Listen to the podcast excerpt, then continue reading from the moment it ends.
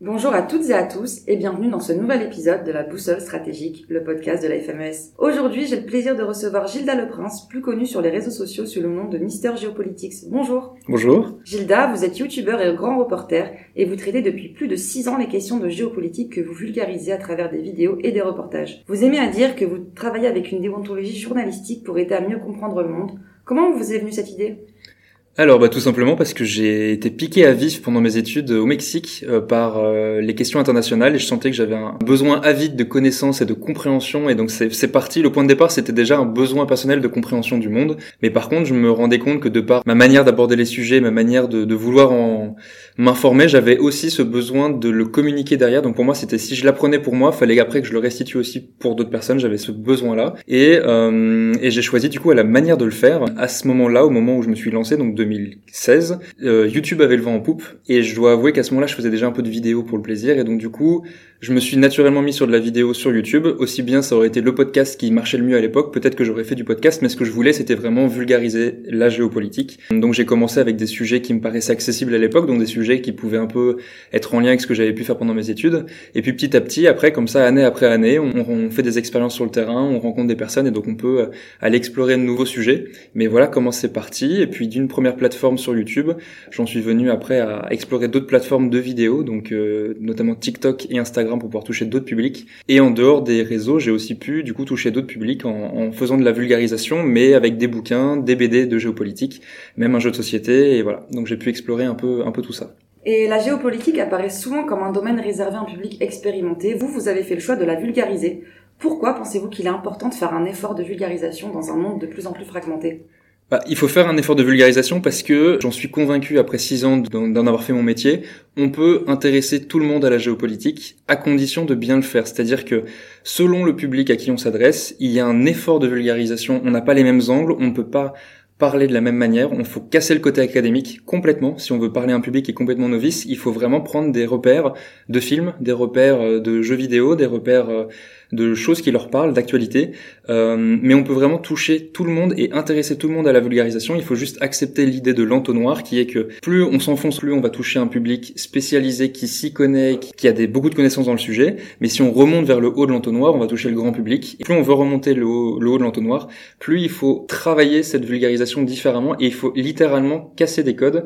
Et ça peut être très dur pour des personnes qui font de la recherche, qui ont une manière de faire qui est extrêmement structurée. C'est pour ça que c'est vraiment le métier de vulgarisateur est vraiment un autre métier par rapport à celui de la recherche. Et d'ailleurs, on est facilité dans le sens où, en tant que vulgarisateur, il y a des questions qu'on cherche à répondre, que nous-mêmes, nous ne connaissions pas la réponse très peu de temps avant de se poser la question. Et en fait, on, passe par le même cheminement intellectuel que, les, que le grand public. Et ça, ça nous aide. Typiquement, un reportage au, sein d'un cartel, et eh ben il y a des choses euh, sur le rapport à la religion qui peuvent être euh, évidentes pour un chercheur qui bosse dessus depuis 20 ans et qui aura beaucoup de mal à l'expliquer à quelqu'un qui juste a vu une fois dans sa vie Narcos sur Netflix, à qui il faut l'expliquer différemment. Donc en fait, il faut faire cet effort de vulgarisation déjà parce que le monde se complexifie, et aussi parce que si on ne fait pas cet effort de vulgarisation auprès de tout le monde, sur Internet, on peut trouver tout ce qu'on veut. Et donc si on le fait pas avec une certaine rigueur et qu'on essaye d'être le plus qualitatif possible, et eh ben une partie du public potentiellement qu'on va risque de perdre et qui va sûrement trouver des informations ailleurs. Donc il peut aussi très bien trouver l'information ailleurs par d'autres personnes. Mais il peut aussi se réfugier dans d'autres choses. Et nous, dans les commentaires qu'on voit sous nos vidéos, il y a des choses qui font un peu peur. Et il y a un vrai effort ouais, d'information parce que la désinformation est présente et on, a des personnes qui, qui laissent des commentaires qui peuvent être parfois euh, un peu inquiétants, parfois sur, sur certains sujets. Donc c'est pour ça qu'aussi qu'on se sent une responsabilité de, de vouloir toucher tout le monde euh, avec ces sujets. Merci beaucoup. Vous décryptez la géopolitique d'une autre façon et vous avez assisté aux rencontres stratégiques de la Méditerranée qui visent à croiser les regards entre académiques, industriels et militaires. Et vous, Gilda, comment faites-vous pour croiser les regards?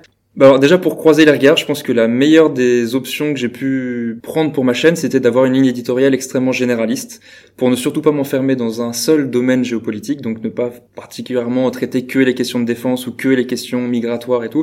C'est toujours passer d'un épisode à un autre à des sujets extrêmement variés, ça me permet d'avoir des interlocuteurs à chaque fois extrêmement variés, qui peuvent avoir travaillé sur euh, aussi bien des questions humanitaires sur le terrain qu'avec des, des populations autochtones ou bien avec l'état-major, euh, voilà. Donc pour moi ça c'est la première des clés pour pouvoir croiser les regards Ensuite, deuxièmement, ça peut être typiquement de réfléchir à, un épisode comme celui que je fais actuellement là sur les migrations euh, en trois épisodes. Donc euh, une vidéo qui va être découplée en, triptyque sur les impacts des migrations pour les pays de départ, les impacts des migrations pour les pays de transit et les impacts des migrations pour les pays de destination.